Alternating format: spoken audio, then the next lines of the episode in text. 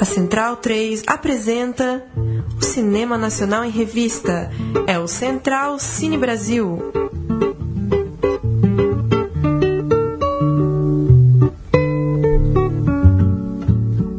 Muito bem-vindo a mais uma edição do nosso Central Cine Brasil, nossa revista sobre o cinema nacional. Toda quinta-feira à noite aqui na Rádio Central 3. Subimos um novo programa, você assina o nosso feed no seu tocador de podcasts ou acompanha aí pelas redes da Central 3. Toda quinta-noite tem um novo Central Cine Brasil. Esta edição de número 52, tratando principalmente de um filme em cartaz no festival É Tudo Verdade, que segue rolando nessa semana. E a gente já falou muito da programação da Tudo Verdade. Hoje tenho o prazer de ter dois diretores com o filme em cartaz aqui nos estúdios. Estou falando de Cine São Paulo, Ricardo Martensen e Felipe Tomazelli. Boa noite, tudo bem? Boa noite, tudo bem. Boa noite. E Murilo Costa para falar um pouco desse filme e falar um pouco do que a gente tem visto aí na Tudo Verdade. Tudo bem, Murilo? Boa noite. A gente vai falar então de Cine São Paulo, apresentar o filme para o ouvinte. É, o filme trata da história do seu Chico, é, um personagem muito interessante que acompanha historicamente um cinema, o Cine São Paulo, na cidade de Dois Córregos, aqui no interior de São Paulo. É, a, velha, a, a, velha e boa história dos equipamentos culturais de interior lutando para sobreviver, convivendo com fechamentos, com retomadas, com dificuldade de financiamento. E o filme acompanha a saga do seu Chico, uma saga muito pessoal, mas uma saga também de um. de muito ligada ao cinema, né? De um cinéfilo, de um amante da arte, de alguém que acredita é, na potência de ter ali uma sala escura numa cidade pequena. Queria que vocês começassem é, é, apresentando o projeto. O que, que surgiu primeiro? É, primeiro vocês conheceram a história do Cine São Paulo? Vocês conheceram primeiro o seu Chico? Alguém soprou? Vocês têm alguma familiaridade com a cidade? Como que foi? É, em 2011 eu estava fazendo um trabalho para o Sesc chamado Circuito Sesc de Artes. Basicamente é um ônibus com artistas, cantores, músicos, é, teatro, pessoal de teatro, e eu ia. Cada dia a gente parava numa cidade e a minha tarefa era fazer um curtinha por dia. Eu ia e falava sobre cultura. Perguntava para as pessoas, e aí, o que, que, tem de cultura nessa cidade? E saía de tudo. Até tipo, logo, logo no começo da primeira cidade, já uma, uma senhora falou: ah, tem muita cultura aqui, a cultura da cana, a cultura da laranja, a uhum. cultura do algodão. E cada lugar tinha um um, uma especificidade, né? E quando eu cheguei em Dois Córregos, a primeira coisa que todo mundo falava, ah, isso aí você tem que ir no cinema do seu Chico. É ali que é, cultura aqui é isso.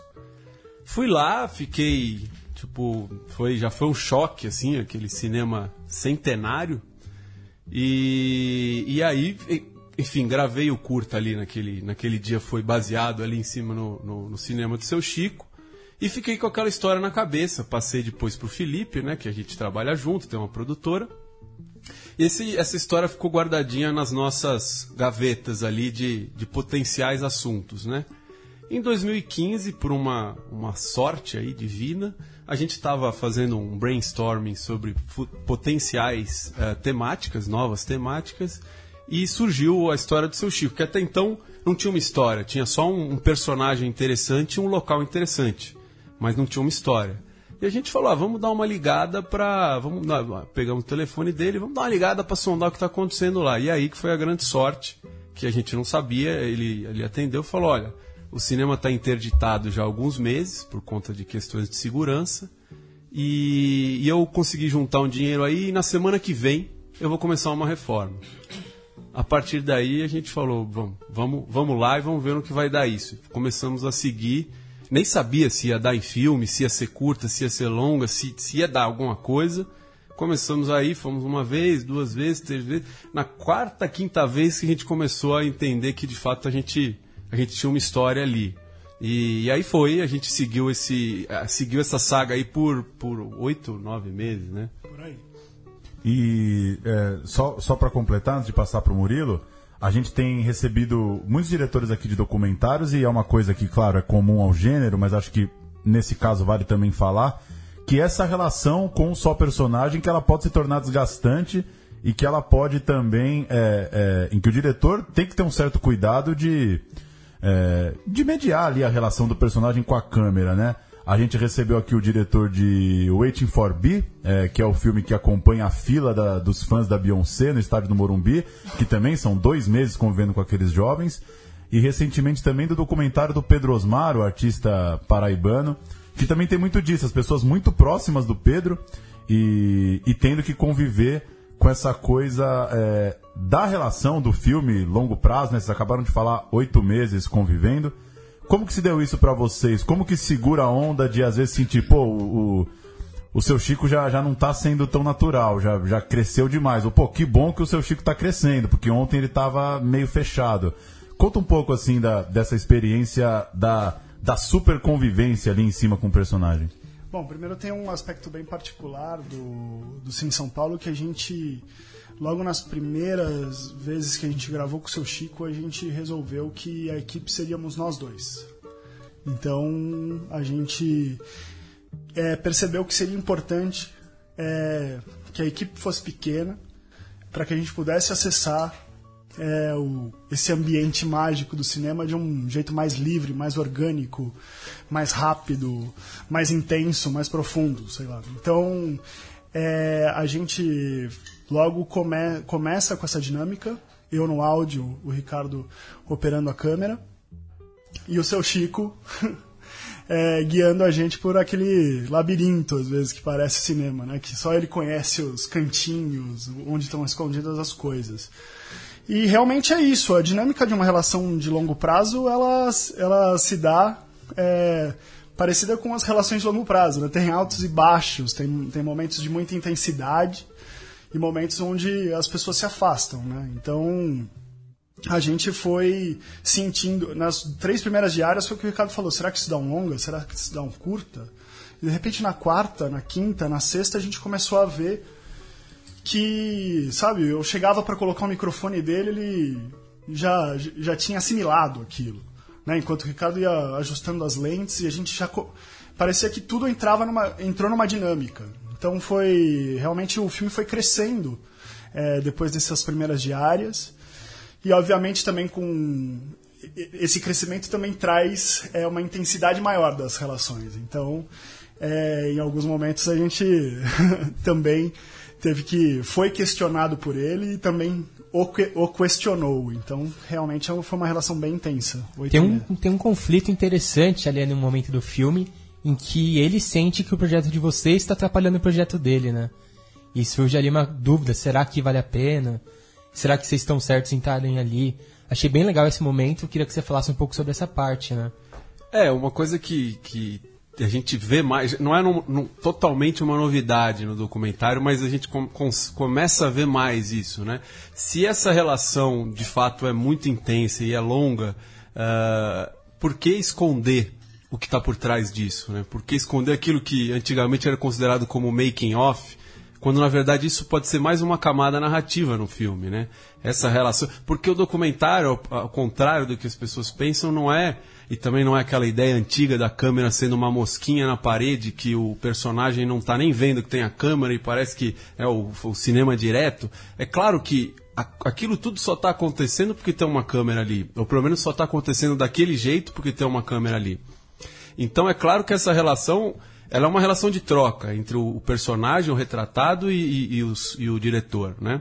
Então Uh, algumas coisas que o seu Chico mesmo uh, na reforma talvez não, nem tivesse feito por, porque não tinha uma câmera lá ele, ele talvez não, não, não tivesse feito algumas coisas porque tinha uma câmera lá e vice-versa a gente também acabou fazendo algumas coisas por conta da, das reações do seu Chico então essa troca Uh, a gente, em alguns momentos, a gente sente que ela é, ela, ela é mais uma camada muito interessante na história e que ela pode, ela pode entrar na história, não esconder isso daí. Às vezes pode ser benéfico. Então, a gente, essa coisa do, do conflito, uh, a gente resolveu deixar dentro, porque adicionou uma camada a mais né, de, de, na, na, na narrativa. Então, o que eu acho também bacana é que a gente estava. O nosso palco era um cinema, né?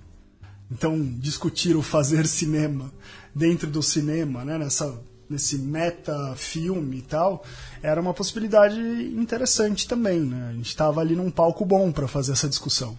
E a... É, é, isso gera muita metalinguagem e várias análises que você pode fazer, né? A importância do filme para o cinema, do cinema para a cidade, do cinema como um todo para as pessoas. Tem várias leituras, várias camadas, né? Nessa análise que você pode fazer. É, e, e eu queria que vocês falassem um pouco da, da opção ali de, de linguagem mesmo, porque é, parece, parece um pouco óbvio que a gente está vivendo um momento do, do, documentário que cada vez mais os, os diretores estão fugindo ali das cabeças falando, né? O, o filme de vocês imagino que em nenhum momento passou pela cabeça entrevistar familiares do seu Chico, né? Como é que é o seu Chico na infância? Ele gostava de filme, né? Não é essa estrutura clássica. Por outro lado, também simplesmente conhecer um cara e sair seguindo a vida dele não te dá um filme necessariamente. Vocês é, tiveram um mérito e também o, o a, a, própria magia do encontro, né? O seu Chico é um cara que segura um filme, né? Se, se ele fosse um, um, um cara é, pouco interessante e, e, monotemático, não seguraria. Queria que vocês falassem um pouco disso. Em que momento que, que deu na cara que, pô, esse cara dá para ficar seguindo ele, dá para ficar filmando ele fechando o portão, ele subindo escada, porque vai ter assunto e vai ter conteúdo e vai dar para segurar.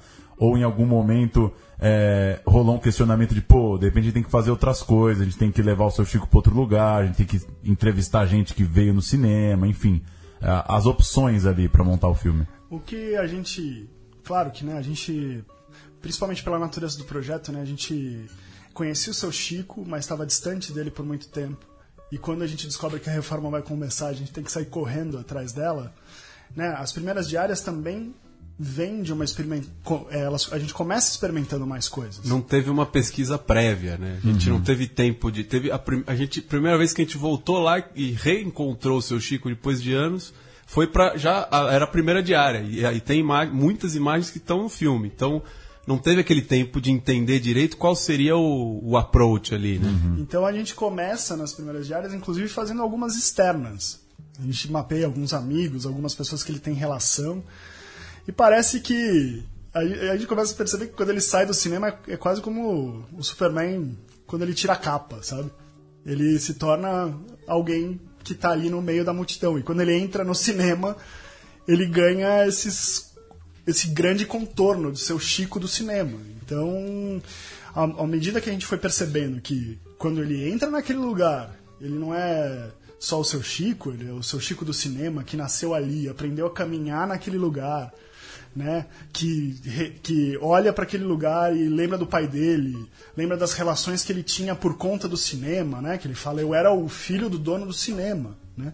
Então a gente viu que a potência estava ali, dentro do cinema. E que o personagem, ele, você falou, né? O personagem tem força para levar um filme. A gente achou que ele tinha força para levar um filme dentro daquele lugar e não dentro e fora. Então foi, foi, foi por aí que a gente investiu.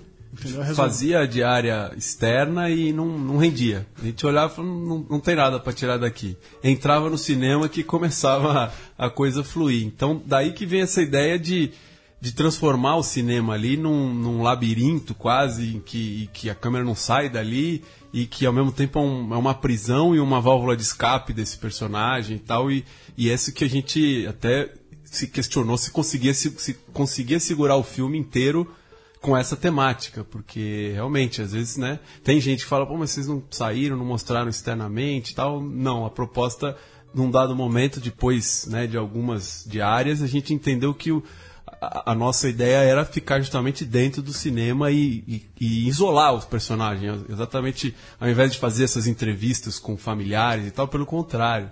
Como era uma situação de isolamento, é, intensificar essa, essa sensação e, e deixá-lo ali sozinho dentro, do, dentro daquele labirinto que é o cinema dele. E esse tipo de filme de personagem, você fica um pouco rendido, um pouco refém do ser humano mesmo, né? Às vezes você tem uma grande história para contar, uma grande pesquisa, e chega lá a pessoa não é interessante é, no jeito de falar, não consegue transmitir bem a ideia.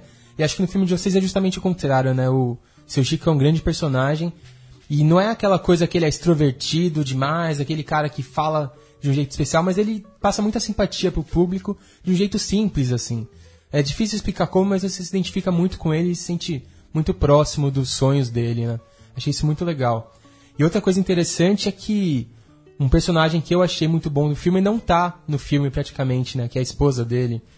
Tem toda a história de pano de fundo ali de que ela não gostou da ideia, nunca se ligou muito ao cinema e de repente no meio ela aparece ali para ajudar, no final ela tá junto com ele E de certa forma o cinema constrói a relação deles dois também, né? Isso é muito, muito legal, muito interessante. Já que vocês falassem como foi essa relação com ela, se chegaram a tentar falar com ela, se ela se recusou, se foi uma opção mesmo ficar só no seu Chico. É, a gente sim. É, essa é aquela coisa, justamente. Esse que é a, esse que é a magia do documentário, né? Quando isso está tudo roteirizado, você já pensou, o personagem já está todo ali delineado, tudo desde o começo. Você vai, óbvio, à medida que você vai rodando, vai ganhando novos contornos, mas né, você já tem a gênese do personagem desde o começo. E nesse caso, e ainda mais nesse caso que a gente é, saiu filmando às pressas, né? É, a gente foi entendendo é, características de cada personagem ao longo das filmagens. A nossa, primeiro, nossa primeira ideia era trazer a, a esposa do seu Chico para dentro do cinema, para ela ir lá e para ela dizer, quando a gente percebeu que eventualmente ela não estava de acordo com tudo, era dela se expressar com relação a isso, mas não, é, não, não era a vontade dela, ela, ela não, não queria participar disso. E, e a partir daí a gente começou a quebrar a cabeça de como, como contar isso de uma forma é, interessante e, e, como dizer isso sem, sem ela dizer, né? Que, que é o que a gente acaba tentando ir por esse lado. É, talvez, né? Um, é um não personagem que funciona, que funciona na montagem, né? na narrativa, no jeito que ele remete a ela, né? Que também é, tem a ver com a nossa com a nossa aproximação do seu Chico, né? O jeito com, com que ele começou a trazer a ficar confortável com a gente, a expressar certos, certos desconfortos, né? Porque os personagens, né? A gente, ele tá, é, o seu Chico é historiador, então ele tinha a história oficial do cinema já escrita, né? E quando você começa a se relacionar com um personagem é, desse tipo, muitas vezes você percebe que ele está tentando contar a história oficial, né? ele sempre puxa o, o filme para a história que ele quer contar também, né? E a gente para a história que a gente quer contar. Então, aos poucos, né, essa, a dinâmica da relação vai abrindo espaço para a gente entrar em temas mais delicados, né, entrar em, nas caixinhas que estão escondidas. Então, foi, foi interessante também a dinâmica com que ele foi se abrindo e, e se revelando mais só do que parecia ser no começo e como também foi a, a gente foi entendendo o que, que era é, a relação dele com a mulher e do cinema, né? E o que, que o cinema. Como é que o cinema mexia na relação dos dois. Então foi muito legal. E se o documentário é sobre a magia do cinema, eu acho, assim, pessoalmente, que a magia do documentário está justamente nesses momentos em que você consegue desnudar um pouco o personagem, quebrar o discurso pronto, trazer uma coisa diferente ali de dentro dele, tirar ele do discurso oficial. E acho que vocês conseguiram nesse momento, né? Acho que foi bem legal. Teve uma. A gente. É um, um, entrevistado recente aqui no programa, falando sobre a diferença entre documentário e ficção, ele falou que para ele se dava pela ética da relação. É, porque um documentário você está né, tá lidando ali com a vida da pessoa, né? É, é, claro. Queria que vocês falassem um pouco disso, assim. É, o quanto que vocês provocaram o seu Chico a, a construir cenas para o filme o quanto que vocês também respeitaram um pouco. Porra, o cara tá fazendo dele aí também, não dá pra gente ficar é, pedindo pro seu Chico dar uma pirueta lá na frente da tela, porque, né? É, como que foi esse, esse jogo para vocês? Diante desse ganho de intimidade, conseguir conduzir algumas cenas, algum, algumas posições de câmera, nesse dilema de quem tá fazendo documentário entre deixar a coisa fluir naturalmente e também encaminhar alguns enquadramentos ali essa questão de, de diferenciação de, de, de, ficção e documentário, eu também eu vou muito por aí. Hoje em dia, quando me perguntam assim, eu também acabo dizendo o seguinte: a única diferença, a única diferença entre documentário e ficção. Hoje eu penso assim, mas pode ser que vai mudar. Eu acho que isso vai mudando sempre. Mas é, é que no documentário você tem um compromisso ético com o seu personagem. É a única diferença. Agora, não quer dizer que você não possa mentir, não quer dizer que você não possa inventar, não quer dizer que você possa criar situações totalmente absurdas que não aconteceriam se o seu Chico estivesse lá sozinho sem uma câmera. Uh, eu, eu, posso manter o meu compromisso ético com o personagem mentindo descaradamente. E a gente não. É, é, é, hoje em dia, até, até para algumas pessoas, a gente fez jornalismo, tem alguns amigos nossos jornalistas que a gente fala esse tipo de coisa, eles ficam horrorizados e tal. A gente fala, cara, documentário é cinema. Aí eles falam, não, mas pô, é, mas isso é documentário. Eu falei, mano, não é jornalismo, é cinema. Eles, então eles falam, ah, então você tem que escrever que isso daqui é um filme, não um documentário no começo do, do filme e tal, assim, porque tem essa coisa, né? É, a gente não tem o menor problema em mentir. É, é, a questão, assim, eu tenho um, um, compromisso ético com o meu personagem. E não necessariamente compromisso ético com o personagem é ele assistir o filme e gostar também. Mas é, é eu apresentar algo que eu acho que eu não estou ferindo a relação ética que eu tive com ele uh, e a, a, a, nosso, a forma que a gente retratou essa pessoa.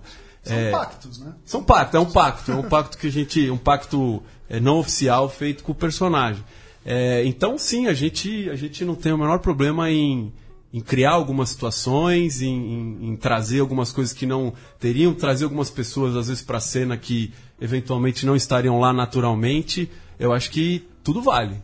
E a gente propôs situações para o seu Chico, e tiveram algumas que ele achou super legal fazer, e outras que ele falou: não, isso não tem nada a ver comigo.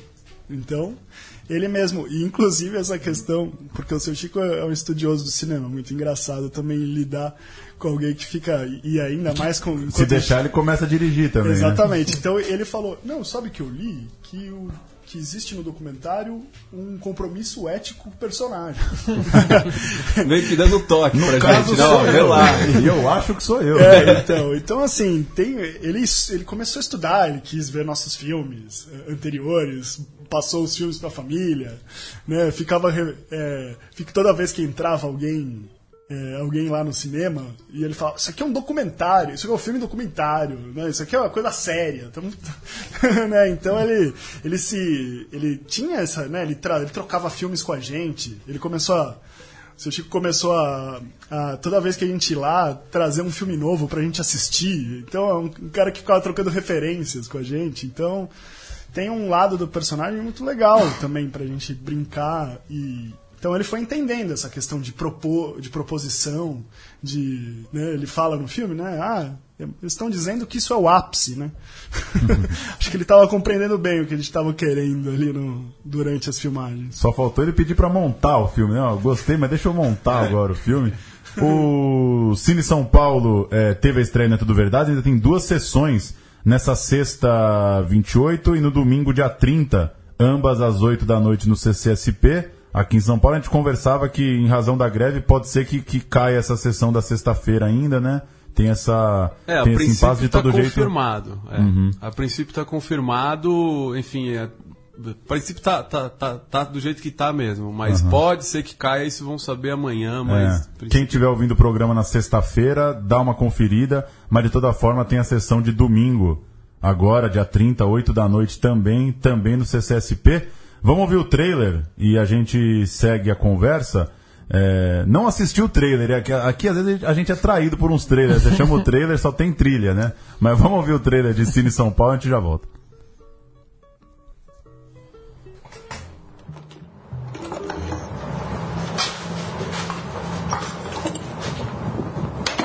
Tem gente que fala para mim, você fica reformando uma coisa velha que não serve para nada. Vende isso aí.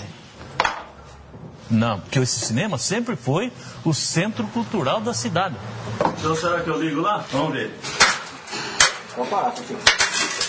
Oh. Tá, já era.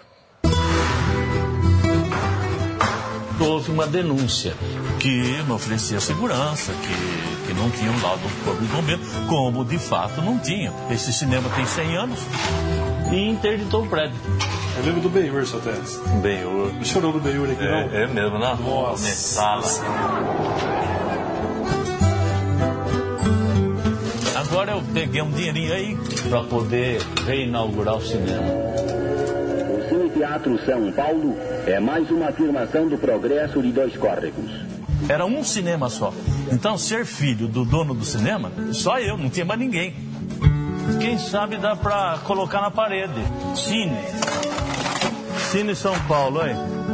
Dia 20 de julho de 63 que eu comecei a namorar a Neuza. E nós viemos assistir. Lucas Borges chegou aqui aos estúdios da Central 3. Boa noite, desculpem a todos pelo atraso aí. Manda bala. É, eu ia fazer uma pergunta, mas para evitar spoilers, fui proibido de fazer. Boa noite, Felipe e Ricardo. É, parabéns noite. pelo filme. né? Um filme muito bonito, falando de cinema, de, de paixão, né? Eu vou perguntar pra vocês é, sobre a carreira jornalística de vocês. O primeiro filme que vocês fizeram também foi em conjunto, certo? Matias, né? Isso, é, é, na verdade teve até um antes, é, a gente teve o edital História dos Bairros aqui em São Paulo, a gente fez um- uma história do Butantã, um filme que chama Enraizados, É, na verdade era isso, o Felipe trabalhava em outra produtora e eu tinha a, a que a gente tem hoje, mas ainda também ali engateando, e a gente ganhou esse primeiro edital juntos, se empolgou, curtiu essa história aí de, de filme e, e fez o Enraizados lá em 2012, 11, né? Aí também, mas também não, ainda não estava entendendo direito como, como funcionava Sim. a coisa. O primeiro filme, filme mesmo, foi, foi o Matias em 2014, Sim. que, que é um curta de 26 minutos. E aí a gente, enfim, foi para vários festivais lá fora e tal. E, e aí a gente gostou mesmo da brincadeira e começou a pensar nos próximos. São Dois jornalistas que começaram a trabalhar com cinema juntos e tomaram gosto pela, pela coisa. Mais ou menos isso. É, bem por aí. É, Na verdade, eu acho que ambos a gente já tinha um gosto pelo cinema, né? O Ricardo, depois que a gente estudou junto na, na universidade, depois que ele se forma, ele vai fazer uma pós-graduação, um mestrado em documentário em, Lond em Manchester, né? E eu vou estudar fazer Academia Internacional de Cinema. Então a gente já começa é, desde, desde que se. É, é, exatamente. A gente fez jornalismo e já começou a atrair o movimento. Logo Fala no começo. mentira. Pra mentir. É, somos jornalismo, a gente também não gosta muito É. é. de verdade, não. Né? Eu- e Jornalista não praticante. né? Aí a gente né, começa a, tra- a trabalhar com, com pequenas produções, fazer pequenos curtinhas, pequenos testes, a- ainda tentando ver como é que se sustenta, como é que se sustenta um trabalho de cineasta, né? Porque esse é o grande lance, né? Quando você começa a falar, ah, eu quero fazer cinema. Agora, como é, E que agora? Eu, como é que eu faço, né, de verdade? Então a gente foi misturando, né, a possibilidade, fazendo um pouco de publicidade, um pouco de institucional e sempre tentando é, propor novos projetos, construir possibilidades de contar histórias. E, E foi o- assim que a gente foi O Matias me parece ter um pouco né, de, é, de em comum com o Cine São Paulo, uma, uma luta meio quixotesca de um personagem muito interessante, né? Porque é uma pessoa, um ermitão, né? Tá vivendo no meio do mato, ali na divisa de São Paulo com o Paraná, no litoral, não é isso, né? E que foi encontrado pelo, pelo irmão, Pro meu irmão. pelo é. teu irmão, né? E uma pesquisa, se puder contar um pouco mais. É, o, Matias, ele é um, é um ermitão às avessas, na verdade. Porque o ermitão, ele normalmente ele vai se isolar em algum Sim, lugar. ele o Matias, ali, ele né? nasceu lá e ficou, simplesmente. É a sociedade que, que foi embora, né? É, é isso, o Matias é um, é um senhor que nasceu hoje onde é o Parque Estadual Nascentes do Paranapanema, é, aqui no interior de São Paulo. É um- ainda é a maior reserva de Mata Atlântica do Brasil hoje, assim, onde você consegue achar trechos que num raio de 40 quilômetros você não encontra seres humanos no estado de São Paulo, né? Muita gente não sabe disso. E nos, nos estudos para achar esse, para criar esse parque, é, o, o meu irmão, que é biólogo, e outras pessoas da equipe, tudo, eh, se depararam num valezinho com essa casinha com o seu Matias. Já sabiam da existência dele lá, mas aí tiveram mais contato com, com esse senhor que vive sozinho com, com os cachorros e as galinhas. né? E a partir daí a gente conheceu ele e começou a, a, a se apaixonar também por, por aquele cidadão ali, como é que ele fazia aquilo. E, e aí a gente foi lá e passou um tempo com ele e o curta sai disso, né? É Um, também é um estudo de personagem, a gente tem muito essa coisa de. É, o jornalismo ajudou um pouco, então, né? Dois filmes com, com um gancho, né? Com, com um gancho jornalístico, uma história, um personagem muito bacanas, né? Sem dúvida. E Enraizados também tem essa É, característica. que esse é outro filme que eu não conhecia. que né, a gente até apresentou, quando a gente apresentou o filme pela primeira vez, foi no Instituto Butantan, lá para o pessoal do bairro, né? Algumas pessoas tinham expectativa de que a gente falasse em 1500 e tanto, chegou o Fernão Dias e colocou uma bandeira aqui e disse que aqui chamaria Butantan. E Não, Porque o gente- edital chamava História dos Bairros É. de São Paulo, né? E a gente contou a história das pessoas, não do bairro. E daí a gente faz uma escolha é, a partir de um, de um trabalho muito legal que a gente fez com uma historiadora, que tinha um foco em pessoas também, e escolhe quatro personagens. E esses personagens encaminham a narrativa que é absolutamente não oficial do bairro. Então, é, essa questão do humano, né, e do que é, do que um, né, dessa, dessas pegadas, né, que a gente fala né, na trilha mídia, todo mundo deixa pegadas, né, cada um, cada uma conta uma história. Então é a nossa, nossa ideia de ficar é, buscando né, essa- essas pegadas e encontrar o que tem de humano nesses grandes temas. Né? Né, Às vezes a gente acha um grande tema e encaixa tudo dentro dessa premissa do tema, né? ou da, da tese que a gente quer construir Sim. no filme. A gente tenta deixar o tema um pouco mais fluido dentro de, dos personagens que nos encantam. Então acho que é, isso é uma premissa do nosso trabalho. Tem sido. Bacana. E o que, que vocês têm curtido aí de, de cinema nacional? É, seja doc, ficção, diretores contemporâneos, que, que filmes aí dos últimos anos é, tocaram vocês ou que vocês viram de, de um pouco diferente aí, que chama atenção, que vale citar? Pô, o que está em cartaz ainda, né? O Hotel Cambridge eu achei bastante interessante, trabalha muito com essa ideia. É uma coisa, isso é uma tendência que está há um tempo e mundial, né? Que é o, é o híbrido, né? E, e, é, e a gente acha que totalmente válido. Tem uns puristas, né? Que acham que, ah, não, não sei o quê. E essa coisa, essa, essa fronteira entre documentário e ficção ser totalmente rompida e, e não se saber o que, que é um, o que, que é outro, é, é saudável, né?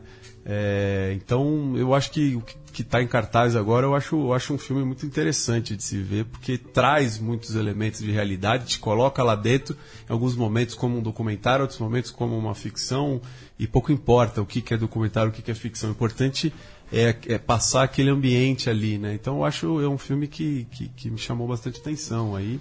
Nessa linha eu também pensei, fica, para mim foi muito forte, acho que foi é, o ano passado assisti Trago Comigo, da Tata.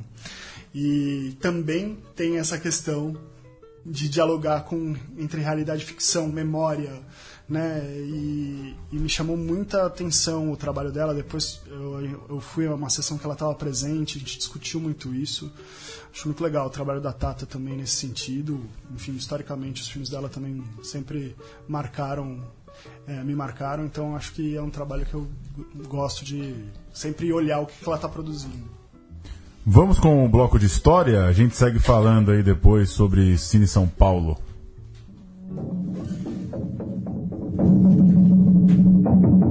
A história do cinema brasileiro.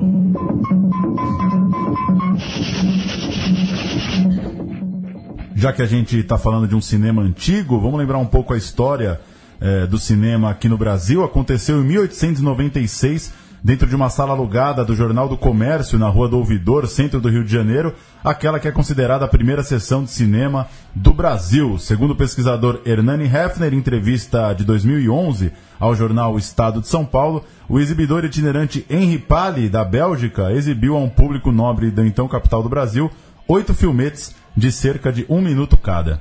Provavelmente comprados na França, alguns desses filmes retratavam apenas cenas pitorescas do cotidiano. As sessões aconteceram durante duas semanas.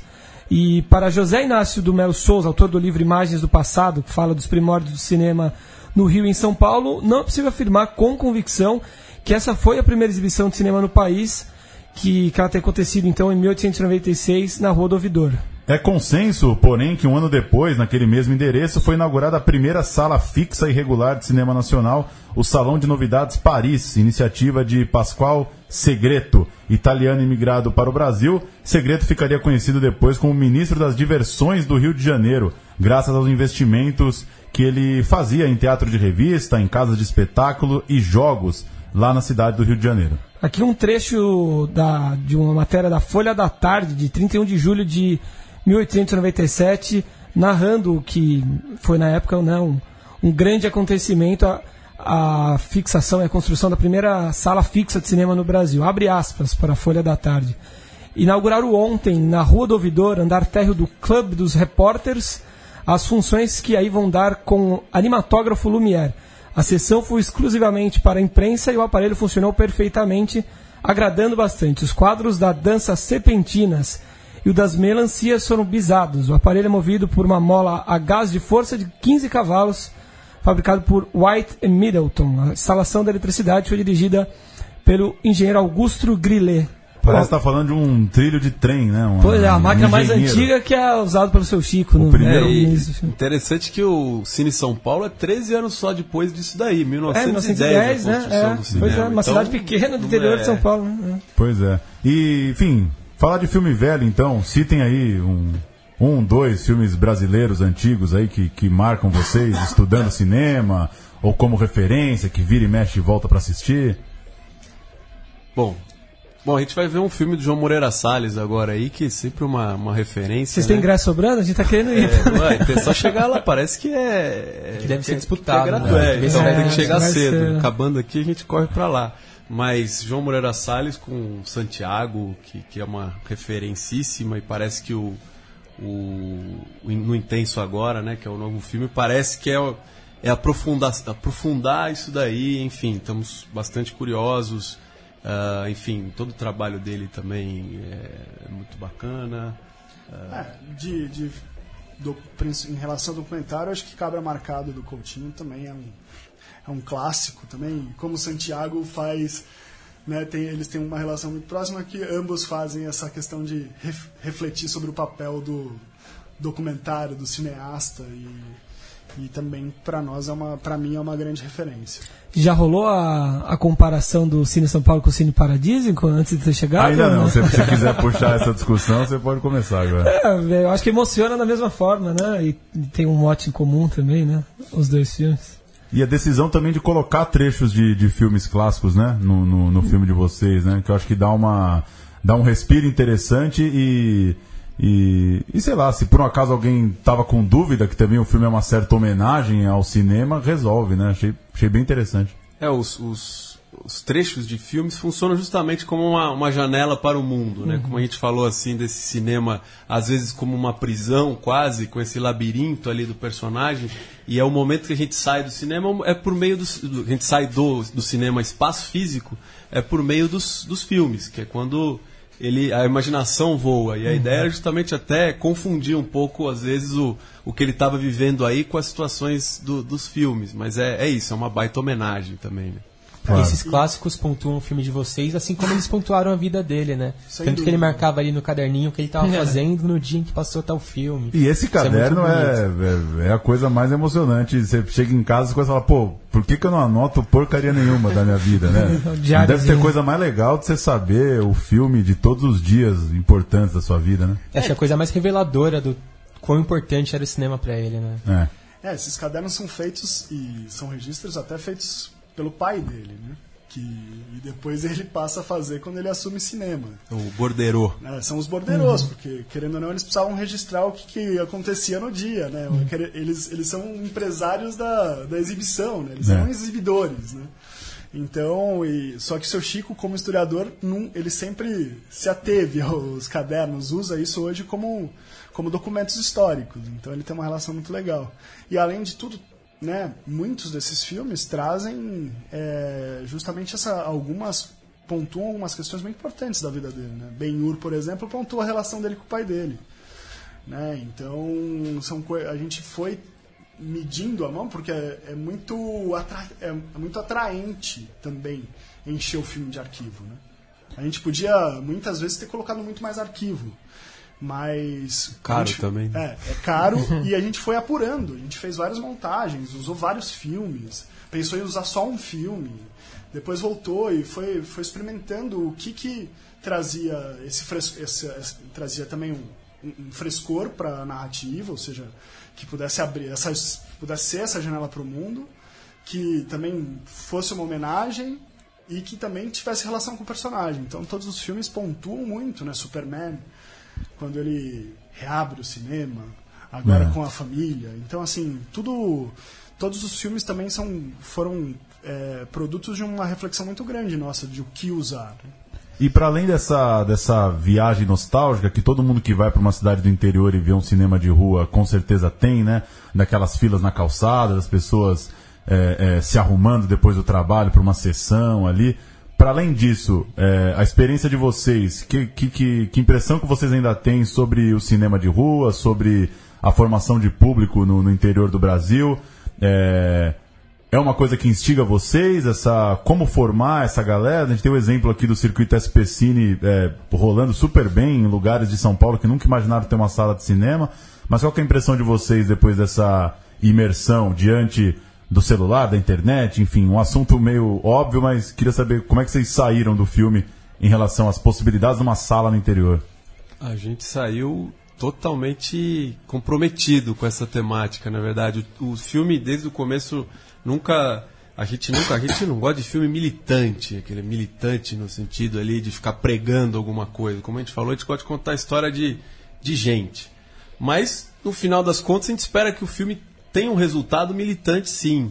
A gente espera que no, no, lançamento futuro comercial do filme que ele esteja assim atrelado a uma campanha de manutenção de salas de cinema de rua, é, de centros culturais como um todo, porque o, o Cine São Paulo ele não é só um cinema, ele é um centro cultural. Então é ali onde as pessoas fazem suas, o seu ensaio de teatro, onde tem apresentação de balé, onde tem apresentação de, de comédia é, e filmes. Semanalmente passa-se filmes, não comercialmente, porque é um, é um, é um centro cultural, mas passa-se filme todos os dias, é, to, três, quatro vezes por semana, uh, numa, numa uma cidade pequena, e é essencial para. A gente tem, inclusive, conhecido pessoas agora que não moram mais em Dois Costas há muito tempo, que moram aqui em São Paulo e que falam, pô, foi ali onde eu vi meu primeiro filme, foi ali onde eu, eu fiz o meu ensaio de teatro pela primeira vez, onde eu tive o primeiro contato com a cultura. Então esses lugares, por mais que você hoje entre no Google e encontre tudo, você precisa ter esses lugares, porque são esses lugares que vão criar é, público de tudo, não só de, de, de, cinema, mas de cultura como um todo, de música e tudo mais. E, e, e a gente tem esse, essa carência enorme no Brasil. Hoje a gente até, até que faz bastante filme, as pessoas não assistem, né? Hoje um documentário, se der mais de mil pessoas no cinema, já é uma bilheteria considerável, assim, que é o que é um absurdo, mas assim, as, a, a, as bilheterias são muito pequenas, as pessoas simplesmente não vão no cinema. Sim. E o que eu acho importante né, é que como é que faz para isso acontecer e como é que faz para que esses cinemas centroculturais sejam continuem catalisando as pessoas. E eu acho que é engraçado que se a gente olhar para o modelo do passado, um modelo que o seu Chico é, contava para gente, né, onde o cinema era feito como um espaço não só para filmes, mas para receber teatro, ópera, luta livre, mágica, né? Isso ajuda a própria causa do cinema. Então o que a gente vê é que os que esses cinemas de rua nas cidades do interior, eles, eles extrapolando a, a prática do cinema e integrando as outras artes, você naturalmente vai criando um fluxo de interesse e uma coisa chama a outra. Ah, eu estava ensaiando aqui, vai ter um filme. Eu tava, ah, tava vendo um filme, agora eu vou ensaiar. Eu vou, pô, tem uma peça, tem um, né, tem um espetáculo, tem um, sei lá, uma reunião comunitária. Então, assim, e, e esse espaço começa, ele tem força, ele tem força. Dá, se você tiver um centro cultural é, bem pensado em cada pequena cidade do país, você pode ter certeza, vai ter fluxo. É só olhar para ele e olhar. A, a gente percebe quão por, né, o seu Chico tem. Ele só, esse, centro cultural, esse cinema só existe por uma iniciativa pessoal. Só que depois, quando ele entrega a obra, o negócio. Você vê o quanto que impacta, né? Quantas crianças vão lá, quantas pessoas é, se encontram lá. Então, realmente, é, como ele falou, não é, não, não era a nossa proposta ser ativista, mas a gente acredita na função social e cultural desses espaços e acha essencial que isso seja ampliado. Temos quatro minutinhos no estúdio, vamos passar pelas notícias?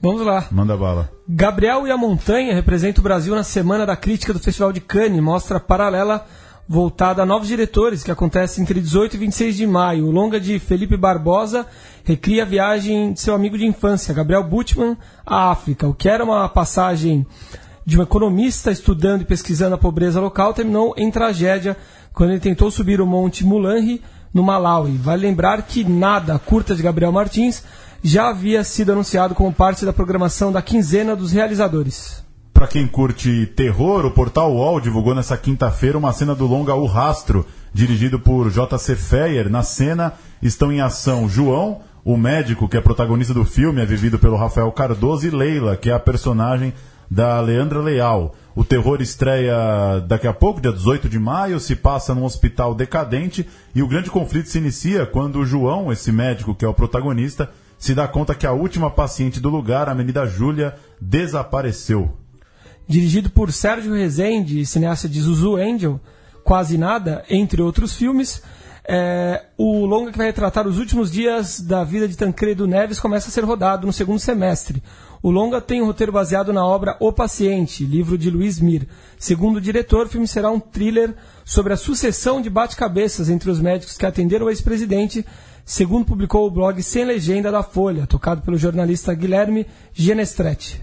E a gente vai fechar o programa de hoje com um trailer de Elon Não Acredita na Morte, estreia dessa quinta-feira 27, filme de Ricardo Alves Júnior.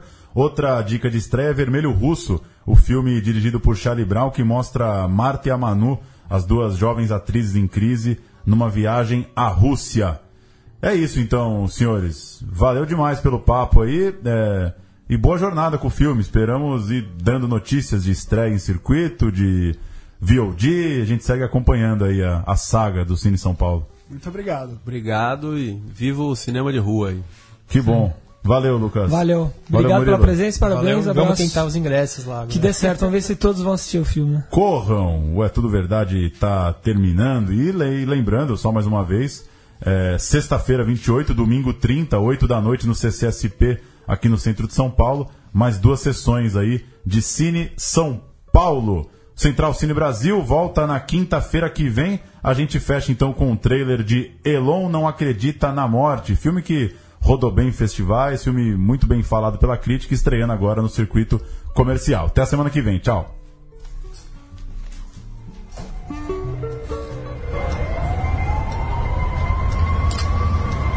Então, o senhor viu sua esposa pela última vez ontem, quando ela foi para o trabalho. Procurou os familiares? Procurei a irmã. Tá precisando de grana? Não, E veio aqui pra quê? sua irmã não voltou pra casa. Tu ama de um jeito estranho demais. Dá desespero. O que você tá fazendo aqui? Você sabe da Madalena? Eu não sei de nada. Tu acha que ela te deixou? Quem dera ela tivesse coragem de fazer isso.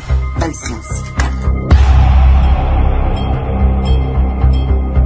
Hoje à tarde deu entrada uma mulher sem documento. Você pode pegar o elevador aí à sua direita. Tá, obrigado. Nada.